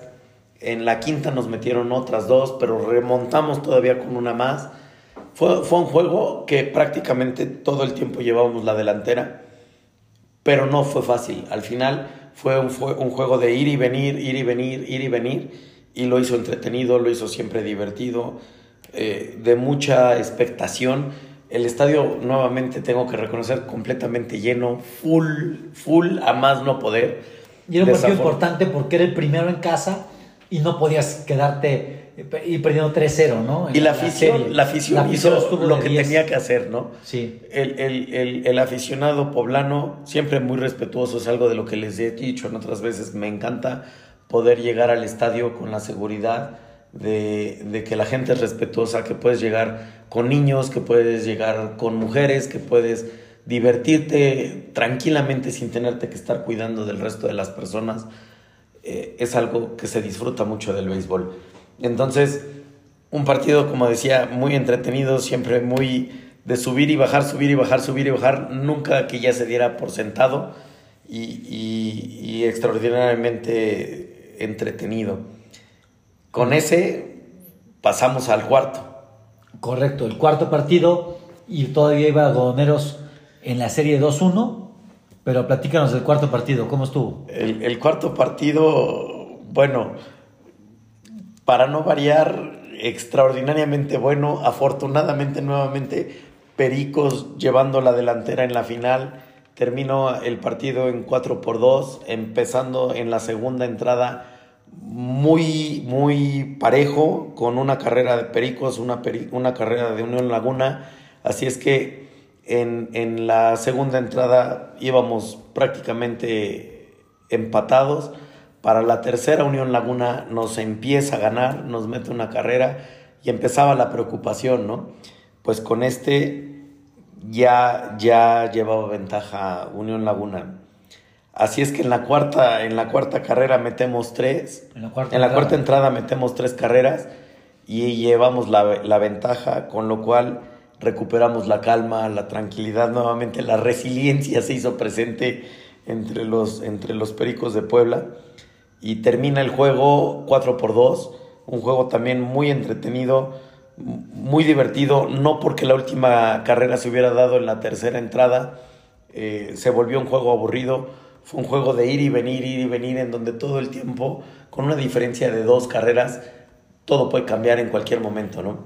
Así es que un juego sumamente entretenido, muy divertido y terminamos ganando ese partido en Puebla y nos poníamos en empate dos juegos a dos. Dos juegos a dos. Unión Laguna Pericos, dos a dos, ¿no? Y luego vino el quinto partido, el, que fue ayer, que, que, la verdad fue un partidazo. Tú estuviste en el estadio, Danny Boy. Platícanos porque yo lo, yo lo pude ver en la televisión, digo, un poco cortado porque inicié, inicié viéndolo en un restaurante, eh, ahí lo inicié viendo, y luego tuve que ir a, mi casa y ahí vi este, las últimas entradas, este, un partidazo, pero platícanos cómo se vio en el estadio, y todo. Eh, un, juego, un juego que tuvo absolutamente de todo, ¿no?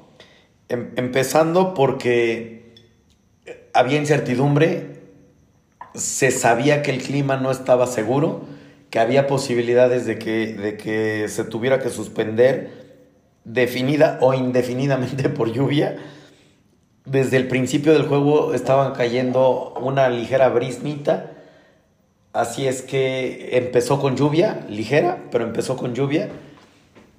Y cerca de la segunda entrada se tuvo que suspender porque había arreciado un poco la caída de agua, un poco, un poco de lluvia más intensa y lo tuvieron que suspender prácticamente durante una hora. Así es que ya existía peligro de que tuviera que ser pospuesto y, para ese momento iba ganando Laguna 2 a 1.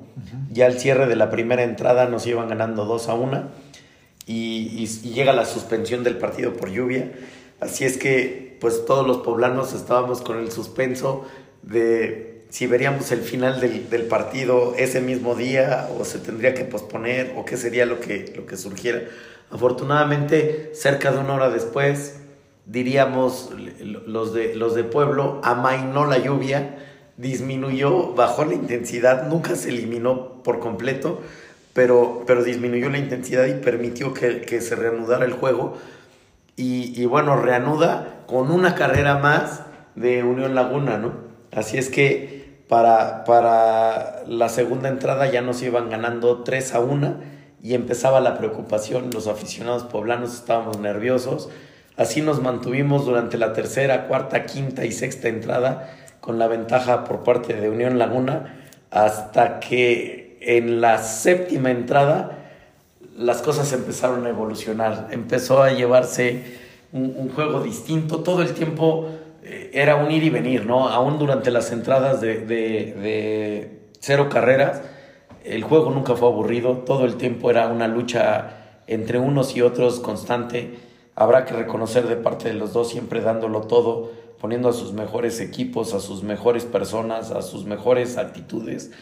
Y bueno, ahí de la séptima entrada, Unión Laguna nos mete otras dos, con lo que ya se sentía triste el ambiente, ¿no? El estadio se apagó durante un rato, como que ya la veíamos muy difícil estando en la séptima entrada, ganando cinco por una y ya no encontrábamos la manera, ¿no? Sí, yo lo estaba viendo y con las personas que estaba, con las personas que estaba viéndolo, eh, que también son aficionados y que le iban al Puebla, sí estaban cabizbajos. No, ya valió. Cuando metieron esas dos en la séptima, eh, los algodoneros, los algodoneros, sí. ya se iban 5 a 1, ¿no? Y- y- en y- ese momento dijeron, ya valió. íbamos 5 ya acabó. Y yo, yo recuerdo, se salieron del estadio. yo, yo, yo sí dije, retiró. yo sí dije, esto no se acaba hasta que se acaba, vamos a esperar. Además, Así es el béisbol. no son 10, son cuatro carreras, vamos a ver. Claro. Pero sí se veía, eh, de- de- de- incluso desde televisión, ese ambiente que comentas que en el estadio que se apagó un poquito, se sintió. Pero inmediatamente cuando toca el turno al bat de, de los Pericos, en esa misma séptima entrada, Sí. cambia todo el panorama, ¿no? A ver, platícanos cómo, cómo Se- lo viviste y qué pasó. Se van dando las cosas de, de tal manera que, que, pues, se, logran anotar cuatro, cuatro carreras en esa, en esa entrada, con lo que alcanzamos el, el empate, terminamos la séptima entrada con un 5 a 5 y, y se revivió el partido, ¿no? Es juego nuevo, dicen en el béisbol, ¿no? Cuando estás empatado en la séptima entrada, juego nuevo y empieza nuevamente desde cero, el todo puede suceder. Bueno, de hecho la séptima entrada es en la fatídica, yo no sé por qué, ¿eh? pero, pero sí tiene casualmente o, o muchas veces esa séptima entrada es la determinante, ¿no? Donde hay muchas carreras, etcétera. Mira, generalmente en la séptima entrada ya no tienes al abridor. Correcto.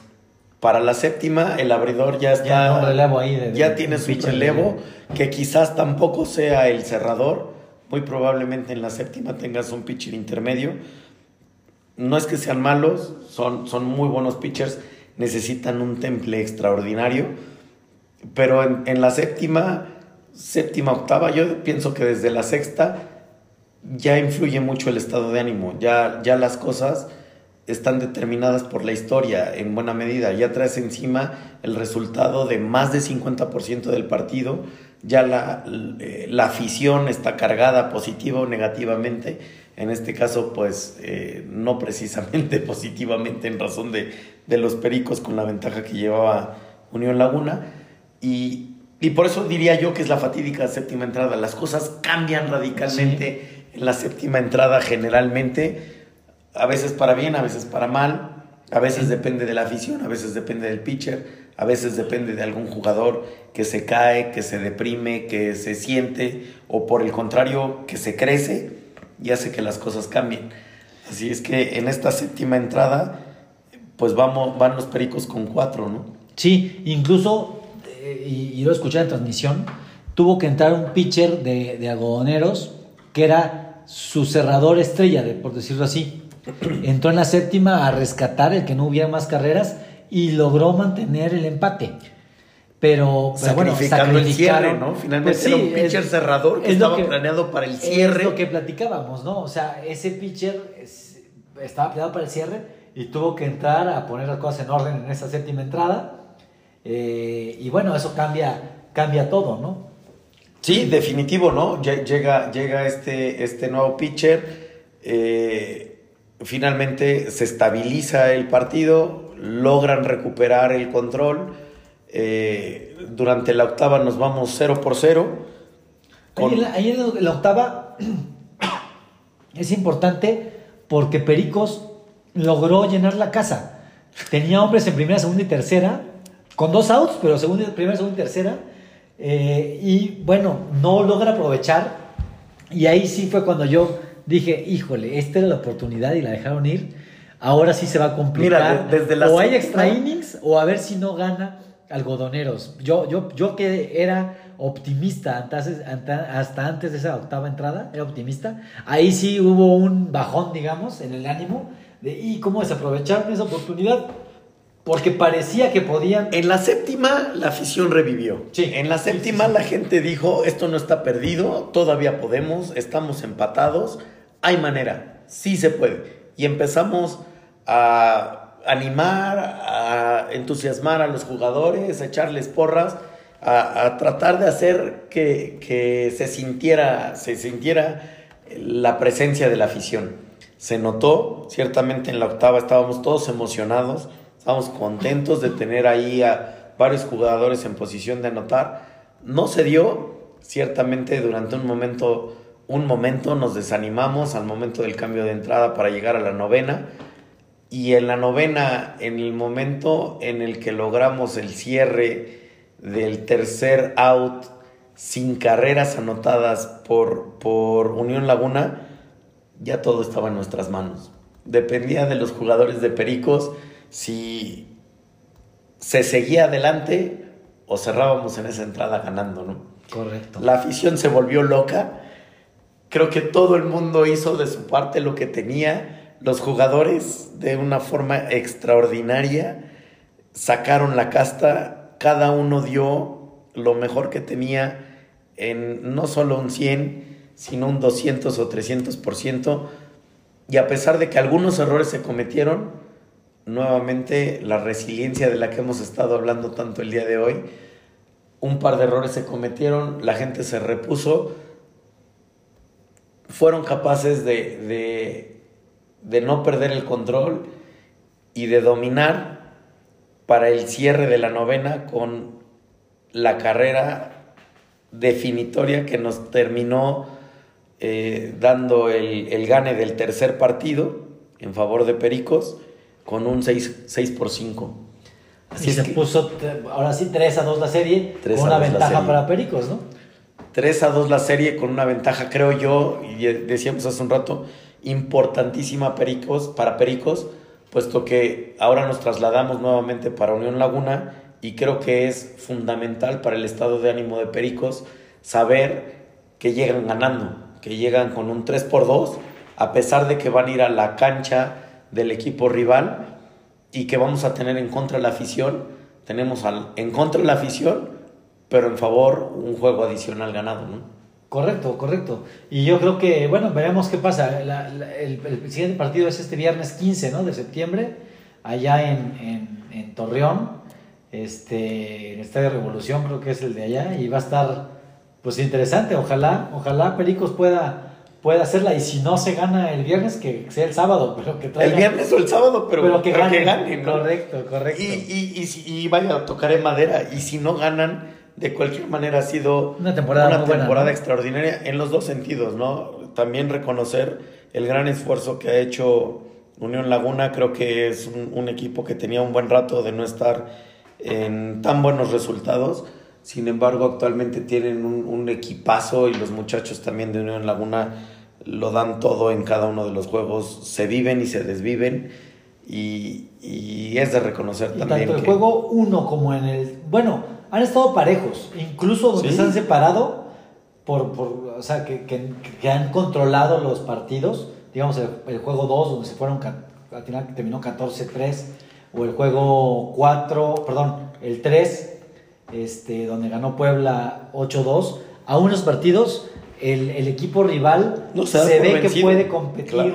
Y que en cualquier momento podría darle la vuelta, ¿no? Entonces, este, sí, dos equipos, los, los dos mejores equipos, dando, pues, dándolo todo. Y vamos a ver, vamos a ver, ojalá, ojalá sea para Puebla, pero eh, que ganen mejor. Y vamos a platicar aquí la siguiente semana de, de qué pasó y ya tendremos campeón.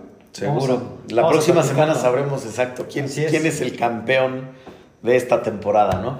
Por vía de mientras, pues, eh, extraordinarios los juegos, uno mejor que el otro, el siguiente mejor que el anterior. Eh, ha sido una temporada súper divertida, súper entretenida. Y, bueno, pues ya veremos qué nos deparan los siguientes dos, dos días. A ver qué pasa. Correcto, correcto. Vamos a cambiar de tema ahora, vámonos un poquito a Fórmula 1. Eh, este fin de semana hay carrera, es el Gran Premio de, de Singapur. Eh, mucho más que eso, pues no, no, no han habido noticias. Ah, bueno, lo, de, lo que platicamos. Helmut Marco, ¿no? Helmut Marco ya pidió disculpas. ¿no? no, no sé si, no sé si víctima de la conciencia o de la presión social, pero terminó pidiendo disculpas para eh, pues Checo y, y esos comentarios desatinados.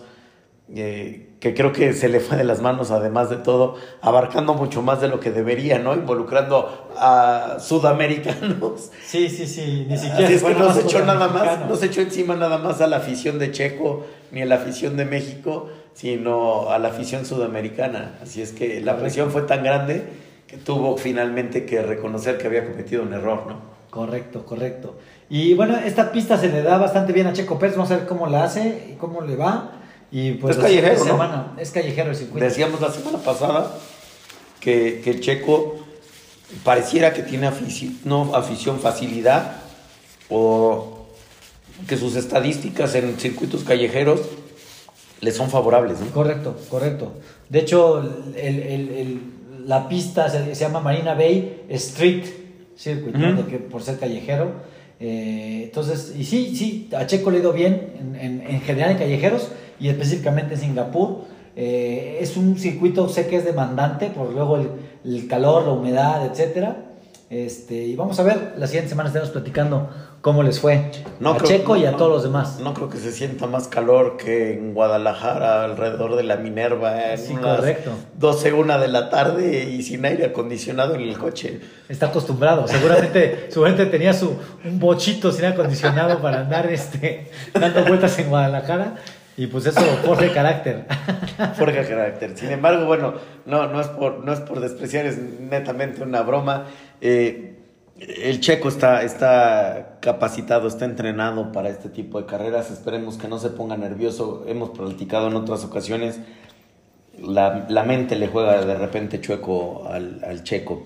Así es que ojalá que llegue calmado, que llegue tranquilo, enfocado, que logre una buena calificación. Porque en el circuito seguramente le va a ir bien. Correcto. Pues cambiamos de tema. Vámonos a hablar un poquito de tenis porque ya, ya hablamos la se- la semana pasada de las semifinales femeninas de- del US Open. Y bueno, ya transcurrieron tanto las semifinales masculinas como finales, tanto femeninas como masculina. Y bueno, eh, pasaron cosas muy interesantes. Estuvo, fue un buen torneo, un gran torneo de, de tenis. Este, el, el- el viernes pasado, el 8 de septiembre, en la semifinal entre Alcaraz y Medvedev, el ruso, gana Medvedev. Eh, un poco sorpresa, como que todo el mundo pensaba que la final iba a ser de nuevo Alcaraz contra Djokovic. Pero bueno, Medvedev mostró un gran tenis, eh, pudo ganarle a, a- a Carlitos Alcaraz. Digamos que era el favorito Alcaraz, pero pudo ganar muy bien el ruso. Un tenis muy bueno. Y muy chavo, ¿no? Un, un jugador joven. Alcaraz es más joven, Alcaraz tiene 20 años. Este, y, y bueno, Medvedev le ganó, pasó a la final. La otra, la otra semifinal fue un, un americano, Shelton, contra Nolan Djokovic. Ahí, eh, muy bueno. Djokovic sabemos es el mejor, este, el que lleva más torneos de Grand Slam ganados, etc. El, el americano, el gringo, eh, pues jugando bien, pero a mí no me gustó un poco su actitud. O sea, eh, muy desafiante, muy. Los puntos los gritaba.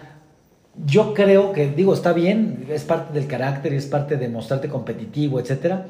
Pero creo que sí, sí hay que respetar, no a tus mayores, ¿no? Se escucha muy feo respetar a tus mayores cuando estás hablando de dos deportistas, pero sí respetar a alguien con la trayectoria de, de, de Djokovic.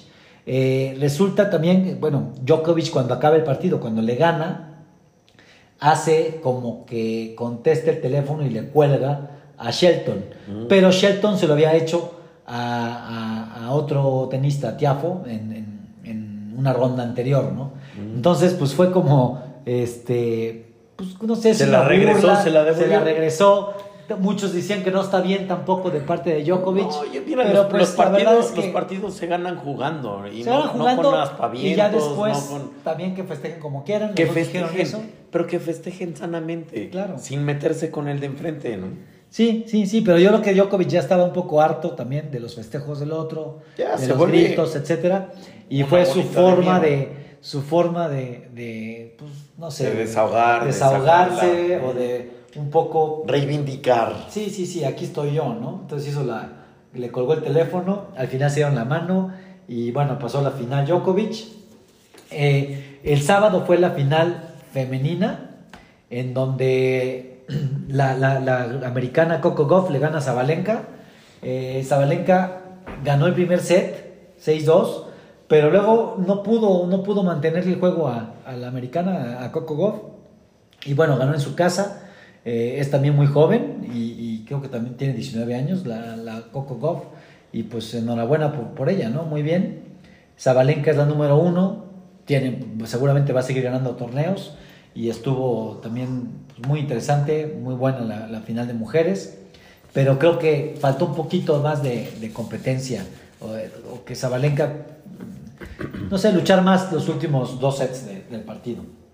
Y bueno, finalmente este, la final de, de- de masculina entre Djokovic y Medvedev, este, la gana Djokovic en tres sets. Medvedev jugó bien, pero, pero no pudo realmente con, con el tenis de, del serbio. Eh, el serbio, ¿Pero qué será? ¿Por, ¿Por falta de experiencia? ¿Por mente? ¿Por desgaste físico? Mira, Medvedev ya, ya, ya ha estado en finales, ya ha ganado. Eh, creo que experiencia tiene. Obviamente no tiene la experiencia de, de Djokovic.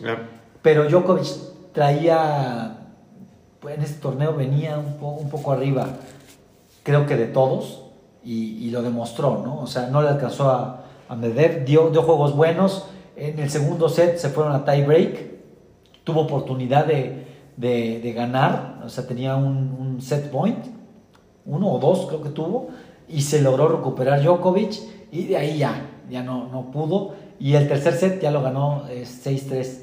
Además del tenis impresionante, de la mentalidad, también tiene un físico impresionante este Djokovic, o sea, tiene todo, ¿no? Y, y, pues lo ha demostrado y, ganó, ganó pues con autoridad su torneo de Grand Slam número 24. En la parte masculina es el mejor de todos los, bueno, el que más ha ganado. Este, y bueno, pues impresionante lo que, lo que está haciendo el serbio. Eh, como parte de su festejo se puso una camiseta en alusión a, Kobe Bryant, me parece que fue, por el número 24, y fue emotivo. Luego también vi que cuando llegó a, a, a la- a Serbia, a, Belgrado, ahí a la, la capital, en, en su avión y todo, había muchísima gente esperándolo, se, se- se le salieron las lágrimas en, en los festejos. Ah, mira, qué bueno que lo haya tomado positivamente, ¿no? Desde la emoción positiva del- de la vibra del aficionado Claro. y no desde el déjenme en paz, necesito concentración. No, no, no, él fue, eh, hubo como un evento, digamos, y él estuvo ahí, este, y se salieron las lágrimas de, toda la gente que fue a recibirlo, ¿no? Este, pues es impresionante, ¿no? O sea, eh, hay tenistas muy buenos que logran ganar un Grand Slam, ¿no? Este, y este lleva 24. Y si, es, y si ves los números de torneos que no son Grand Slam, pero que ha ganado, ATP 1000, ATP 500, etcétera, ha ganado lo que ha querido, todos, eh, muchísimos, bueno, y es impresionante, sus números son impresionantes. Y bueno, sin duda yo creo que, digo, está en el top de los mejores del mundo, si no es que es el mejor, yo creo que es el mejor de todos los tiempos. Eh, impresionante lo que, lo que hizo Djokovic. Oye, platicábamos a manera un poco de comparación y de broma las capacidades de los estadios, ¿no? ¿Te acuerdas? Estábamos diciendo en la semana sobre la capacidad del estadio de béisbol de los Pericos de Puebla correcto. en comparación con este estadio de, de, de- de tenis, ¿no? ¿Cómo, ¿Cómo andaban las cifras, te acuerdas? Sí, sí, en, en- en- en Puebla el estadio de, de los Pericos es de menos de 10.000 personas. Ujú. Pues son 9.200, 9.300 personas las que le caben. Y el, el- el US Open se juega en Nueva York. El estadio es el, el Billie Jean King National Tennis Center y le caben 25.000 personas, cerca de 25.000 personas. Entonces sí es un estadio... Dos veces y algo más que el otro, ¿no? Correcto, sí, sí, sí. Entonces es, es, es y es el más grande del mundo para tenis. Sí, seguro. Y además, bueno, lo que a mí me llamaba la atención es sobre, voy a decir, una especie de superficie mucho más pequeña, ¿no? Obviamente el, el diamante y el campo de béisbol es mucho más grande que una cancha de tenis. Claro. Sin embargo, la forma de la construcción del estadio de tenis, a manera como de, de tazón, hace que vaya creciendo de forma uniforme a todo, lo, a todo la periferia, a todo el radio de la, de la cancha de, de, tenis y nivel tras nivel, nivel tras nivel, nivel tras nivel, hasta volverlo dos veces y media más grande el estadio de béisbol, ¿no? el estadio de béisbol, sí, sí, sí. A estar, a estar, ojalá, ojalá, así que conseguir patrocinios para el podcast y que nos lleven al, al estadio el siguiente año, al, al US Open, ¿no? Mira, ya me doy, de, me, doy, de santos con que me lleven un juego de los Diablos, ¿no? Diablos contra Pericos en la Ciudad de México y ya con eso me doy por Para ese vamos a tener patrocinio, vas a ver. Para el US Open no sé si el siguiente año, pero vamos a conseguirlo también. ¿Qué tenemos? ¿Qué más? Creo, vamos, creo que ya tenemos gente que nos escucha en Serbia. Si es Djokovic, pues Djokovic. Hola, páganos los boletos y ahí estaremos. Oye, tenemos, tenemos un, un, espectador, ojalá que fanático de Argentina. No sabemos todavía quién nos está escuchando desde Argentina. Pero saludos hasta Argentina, quien nos esté dedicando tiempo. Gracias por escuchar nuestras tonterías que las hacemos aquí con tanto gusto. Y, bueno, ojalá que, que les esté gustando. Correcto, correcto. Bueno, quería hablar rapidísimo y para cerrar de béisbol, de básquetbol, perdón porque la semana pasada estuvo aquí el Dago hablando un poquito de básquet y, decía que ya venían las finales, ¿no?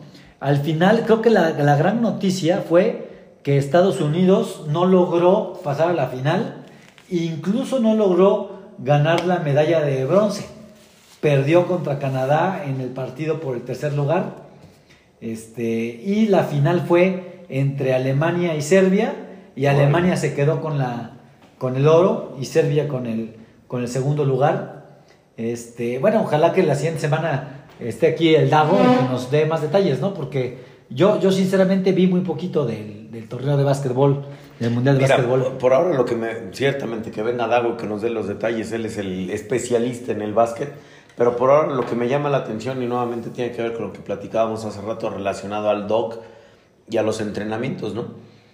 Alemania pareciera ser un, país mucho más enfocado en el fútbol tradicionalmente que en el básquetbol, ¿no? Sin embargo, cuando la gente se dedica, se empeña, se entrena, los resultados pueden ser extraordinarios en cualquier disciplina y en este caso pues es en el básquetbol, en donde cualquiera pensaría que la potencia mundial fuera Estados Unidos y nunca en Alemania. Sin embargo, pues Alemania da la sorpresa, ¿no? Correcto, correcto. Bueno, y sí, ciertamente Estados Unidos es una potencia, ¿no? Es la, es la potencia, digamos. Pero también dicen que no lleva, no va a su primer equipo, por ejemplo. Pero aún así, tal vez, como sea, Alemania pudo ganar. Este, también Serbia, eh, algo que también no fue, digamos, uno de sus jugadores, el más conocido, el, que nos comentó este Dago también, que era el, pues, de los mejores de la NBA, este Nikola Jokic, este, de los Denver Nuggets, ¿recuerdas que lo platicó? Sí, sí, sí. Él tampoco no fue al Mundial y al final pues eso le pudo haber costado a, Serbia, ¿no? Pero bueno, Alemania sí hizo su trabajo, campeón del mundo y este, y pues sí, como comentas, ¿no? Eh, posiblemente no venía como el favorito, este, si ves a Estados Unidos, Canadá, hasta Serbia, eh, España, que ya había ganado el año pasado. Sí, te los imaginas más favoritos que, pero Alemania. Alemania sacó la, casta y son los campeones del mundo. Disciplina, entrenamiento, constancia y llegas a donde quieras con lo que quieras. Correcto, correcto. Y creo que de deportes es todo lo que, lo que tenemos el día de hoy. ¿Quieres comentar algo más de, de la parte deportiva? No, no, no, creo que, creo que en deportes ahí estamos, ya hemos tocado los temas principales, por lo menos que teníamos agendados o que tengo en la mente, así es que para deportes creo que ya estamos del otro lado hoy. Sobre las recomendaciones, eh, te quería comentar, Dani Boy, que vi la, recomendación de la semana pasada. Eh, fui al cine a ver la de, la de Sound of Silence o El Sonido de Libertad. Y bueno, pues impresionante, ¿no? O sea, no, no, creo que no hay mucho que agregar de lo que se comentó la semana pasada.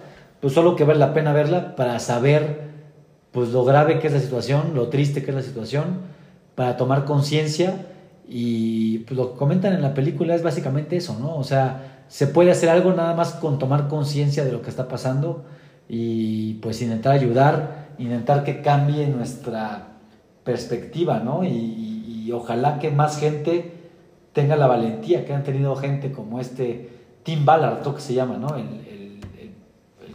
Protagonista, digamos, pero también estuve pensando en Lidia Cacho, que también comentamos la semana pasada, que aquí mexicana, que una mujer súper valiente, que ha alzado la voz, que ha luchado contra gente poderosa, que ha logrado que se encarcelen, los ha puesto en evidencia en sus libros, etcétera, y que valiente, ¿no? Que no se calla. Necesitamos a más gente como, como ellos, ¿no? Y como nosotros, que igual, eh, pues con verla, con recomendarla, y ver qué se puede hacer para, para ir acabando con este tipo de, de crímenes horribles contra los niños en este caso, ¿no? Mira, yo creo que ya el solo hecho de traerlo a la conciencia lo hace eh, importante, relevante, lo hace positivo.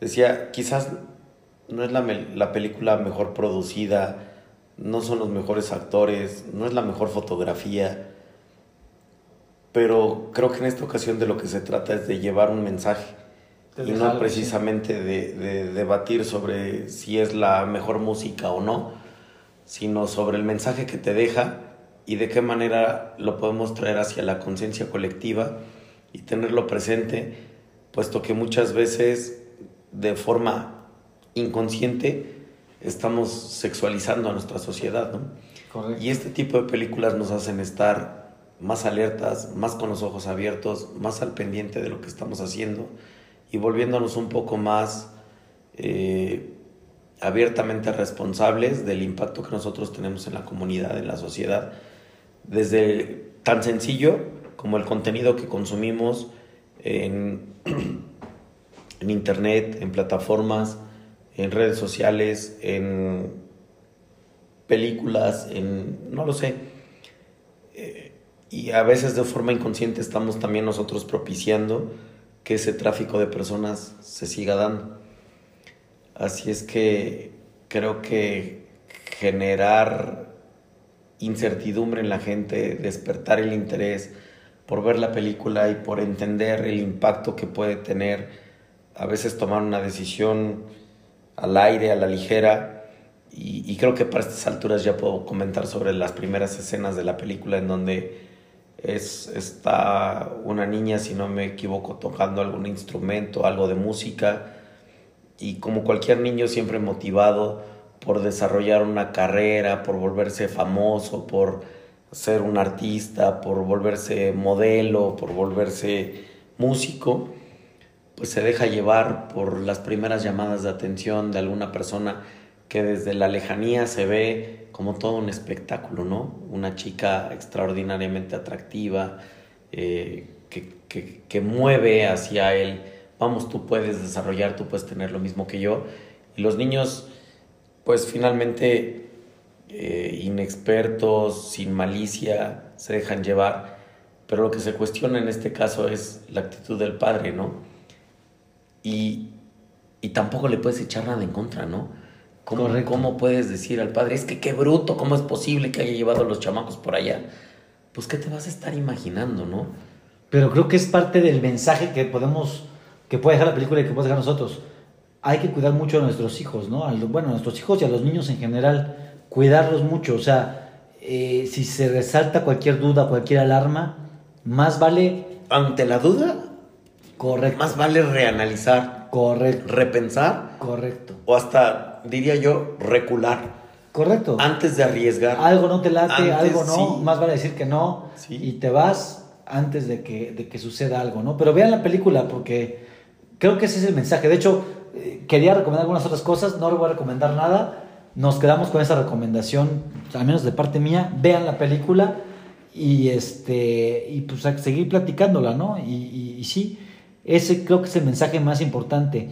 Si uno no puede hacer mucho ahorita eh, en el sentido de, oye, yo no puedo estar o no estoy en posición de atrapar a alguien que o de rescatar, bueno, con nuestros niños, con nuestros amigos, con nuestros propios hijos, pues a cuidarlos y a estar muy atentos de cualquier cosa que les, que les pueda pasar, ¿no? Y, eso, estar atentos. Con nuestros hijos o con los de junto, ¿no? Con los de junto, claro. hoy, no, hoy no tengo hijos, pero, pero creo que soy una persona que las personas que me, que me conocen saben que si tengo posibilidad de ayudar a cualquier otra persona en una situación de inseguridad, de peligro, de necesidad, de lo que sea, voy a ser esa persona que esté para ayudar a quien fuera necesario en la manera en la que yo pueda brindar cualquier tipo de apoyo, ¿no?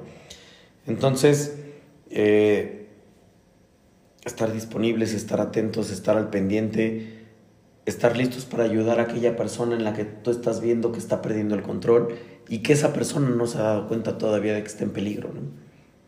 Correcto, correcto. Pues creo que hasta aquí llegamos. ¿Algo más que quieras agregar, Danny Boy? No, no, mira, qué buena plática nos aventamos. Parecía que éramos pocos, pero la plática se fue llevando muy, muy, muy bien. Abarcamos varios temas. El doc siempre muy atinado con sus pláticas, con sus documentales, con su reporte y, la llevamos muy bien. Lo disfruté mucho. Muy buen podcast, yo también lo disfruté mucho. Buena platicada antes, durante el podcast y seguramente después. Pues desde acá, un abrazo para todos, saludos y hasta luego. Hasta la siguiente, que estén muy bien. Parnas, aquí nos vemos pronto. Los seguimos esperando. Acá Parnas, bye.